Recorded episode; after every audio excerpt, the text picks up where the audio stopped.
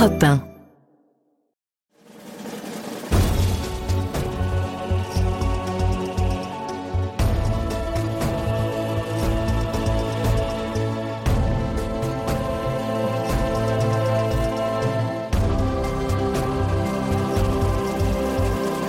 Bonjour, c'est Jean Descartes. Bienvenue au cœur de l'histoire. Dans ce nouvel épisode en deux parties de notre série sur l'histoire des États-Unis, à l'occasion des élections présidentielles américaines, je vous raconte l'histoire de la guerre de sécession, une fracture dont le sud des USA ne s'est jamais totalement remis.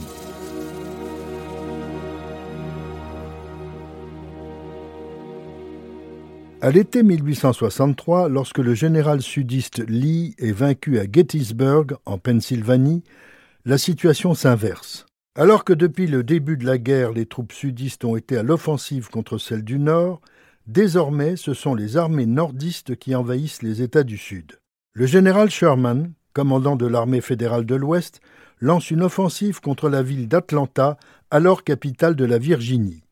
C'est une ville économiquement opulente et un nœud ferroviaire important. La bataille commence le 20 juin 1864 lorsque le général sudiste John Hood attaque les troupes de Sherman à Peachtree Creek au nord de la ville. De furieux combats se déroulent autour d'Atlanta jusqu'à ce que le général Hood s'enferme dans la ville. Il la juge imprenable et pense épuiser les forces ennemies. Mais son adversaire va s'emparer de la voie ferrée venant du sud, empêchant le ravitaillement d'Atlanta. Les nordistes, très supérieurs en nombre, encerclent la ville sur trois côtés. Hood et ses troupes doivent évacuer Atlanta. Le 2 septembre 1864, Sherman pénètre dans la ville et ordonne de la vider de tous ses habitants. Il déclare Tenter d'échapper aux rigueurs de la guerre est aussi inutile que de tenter d'échapper à la foudre. Et c'est vraiment la foudre qui va s'abattre sur Atlanta.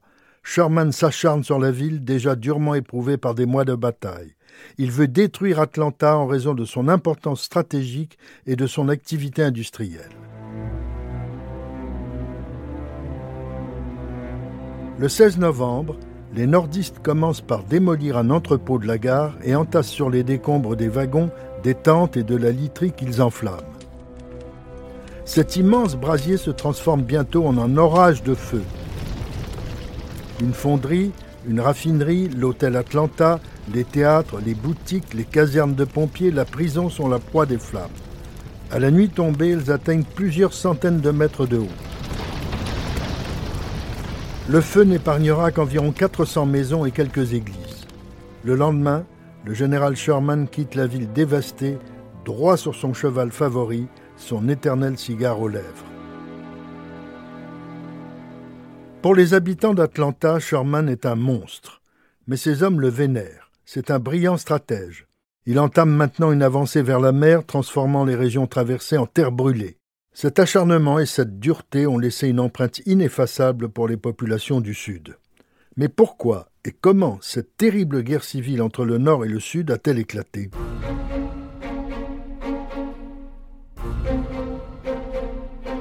Depuis le traité de Paris de 1783 et la reconnaissance des 13 colonies britanniques d'Amérique devenues les États-Unis, ceux-ci ont considérablement agrandi leur territoire.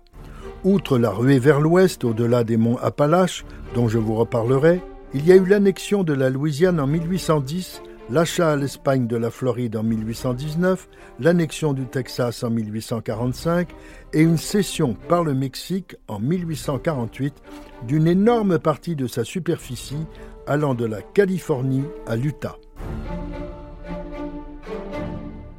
C'est un immense territoire dont l'unité est fragile. Les petits États craignent toujours que les grands n'imposent leur vue comme ils l'ont fait lors de tracés de frontières, par exemple entre la Virginie et le Maryland en 1787. Les États-Unis sont une fédération d'États. Or, les intérêts des États du Nord et des États du Sud sont extrêmement différents.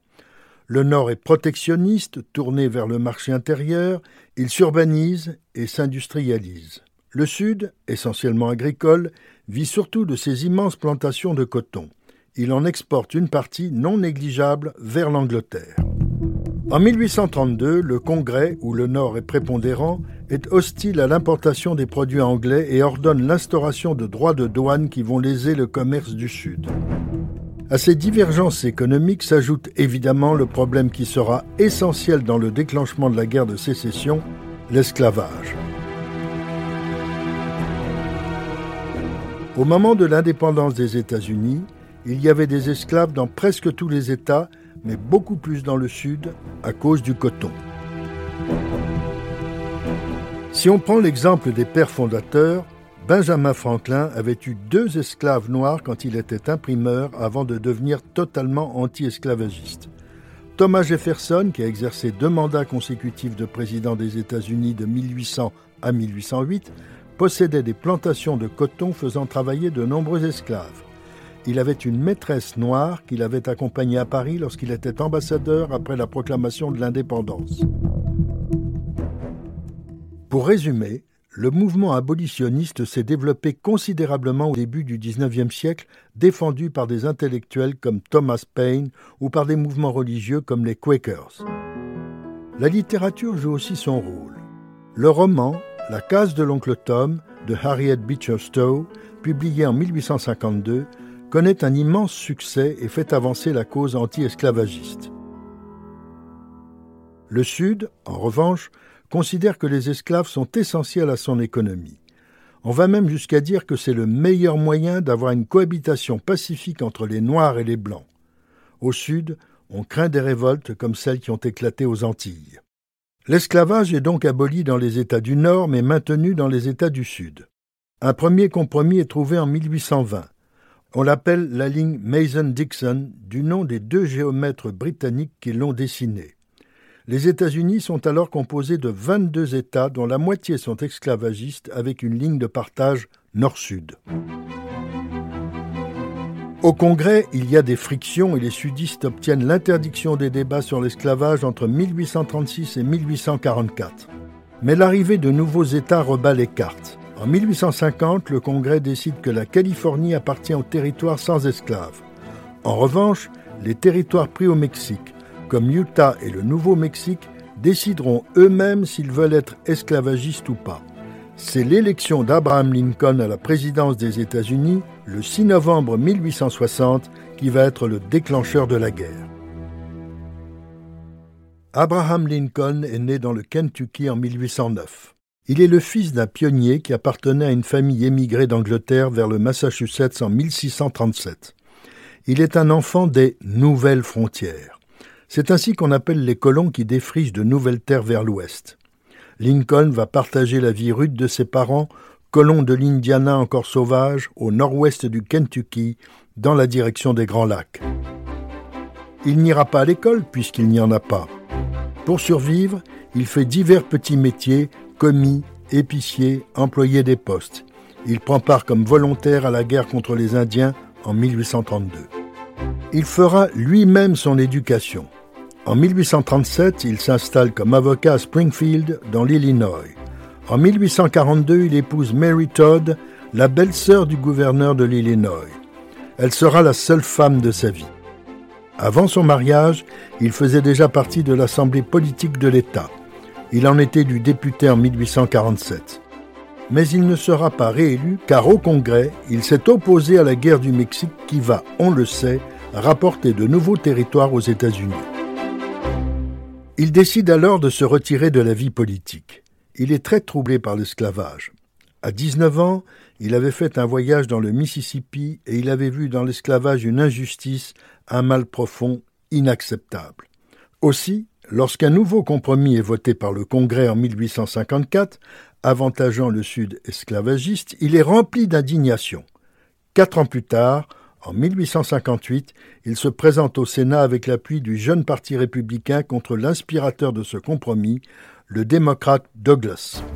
Malgré une campagne courageuse et ardente, Lincoln est battu mais il est devenu célèbre. Deux ans plus tard, en 1860, grâce à la division du Parti démocrate qui présentait contre lui deux candidats, il est élu à la présidence des États-Unis avec moins de 40% des voix. Une sorte de miracle. En effet, l'enjeu de ces élections était l'extension de l'esclavage à d'autres États, ce qui se serait passé si un démocrate avait été élu. Pendant la campagne, les sudistes font savoir que si Lincoln, qu'ils qualifient de républicain noir, était élu, les États du Sud feraient sécession. Effectivement, le mois suivant l'élection, le 20 décembre 1860, alors que Lincoln n'est pas encore entré en fonction, la Caroline du Sud décide de faire sécession de la Fédération en déclarant Nous, peuple de Caroline du Sud, réunis en convention, nous déclarons et ordonnons que l'union existe entre la Caroline du Sud et les autres États sous le nom d'États-Unis d'Amérique est par le présent acte Le 4 février 1861, à Montgomery, en Alabama, six États rejoignent la Caroline du Sud, le Mississippi, la Floride, la Géorgie, le Texas, l'Alabama et la Louisiane. Ces sept États adoptent une constitution pour leur confédération. Le 22 février 1861, ils investissent comme président Jefferson Davis. C'est un ancien officier sorti de l'Académie de West Point, devenu un riche planteur de coton dans le Mississippi. Il a été élu représentant puis sénateur de cet État et a exercé les fonctions de secrétaire à la guerre de 1853 à 1857. Ce défenseur de l'esclavage ne s'est pas résigné sans inquiétude à la sécession du Sud. Il accepte néanmoins d'être le président de la Confédération. Le 23 février 1861, à Baltimore, Lincoln échappe à une tentative d'assassinat à quelques jours de son investiture. C'est une période dangereuse.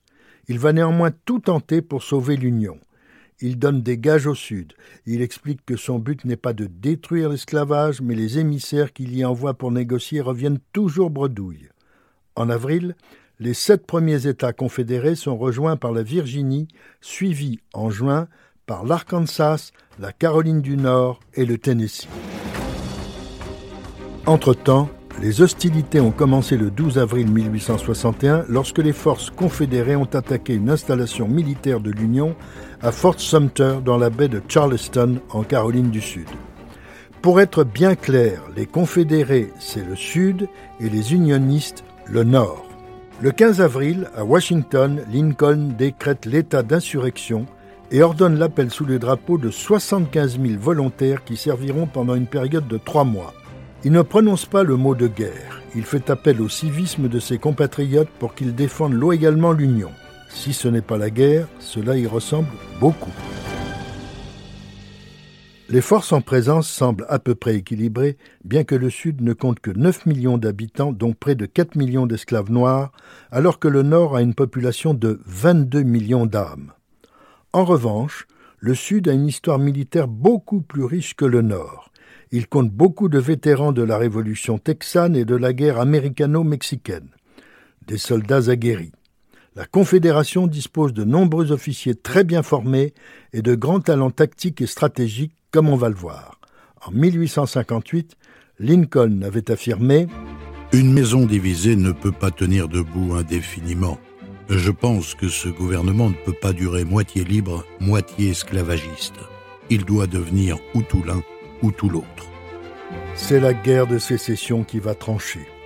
La division se fera parfois à l'intérieur des familles, même dans celle du président Lincoln. Huit des treize frères de son épouse, natifs du Kentucky, choisiront le camp du Sud. Le président a huit beaux-frères contre lui.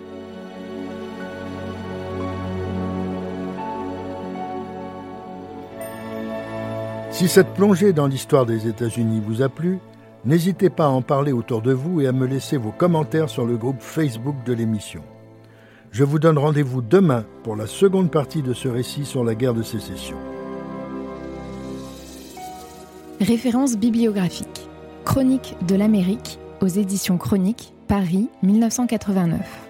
Les Américains par André Caspi, édition du Seuil 2002. De la culture en Amérique par Frédéric Martel, édition Gallimard 2006.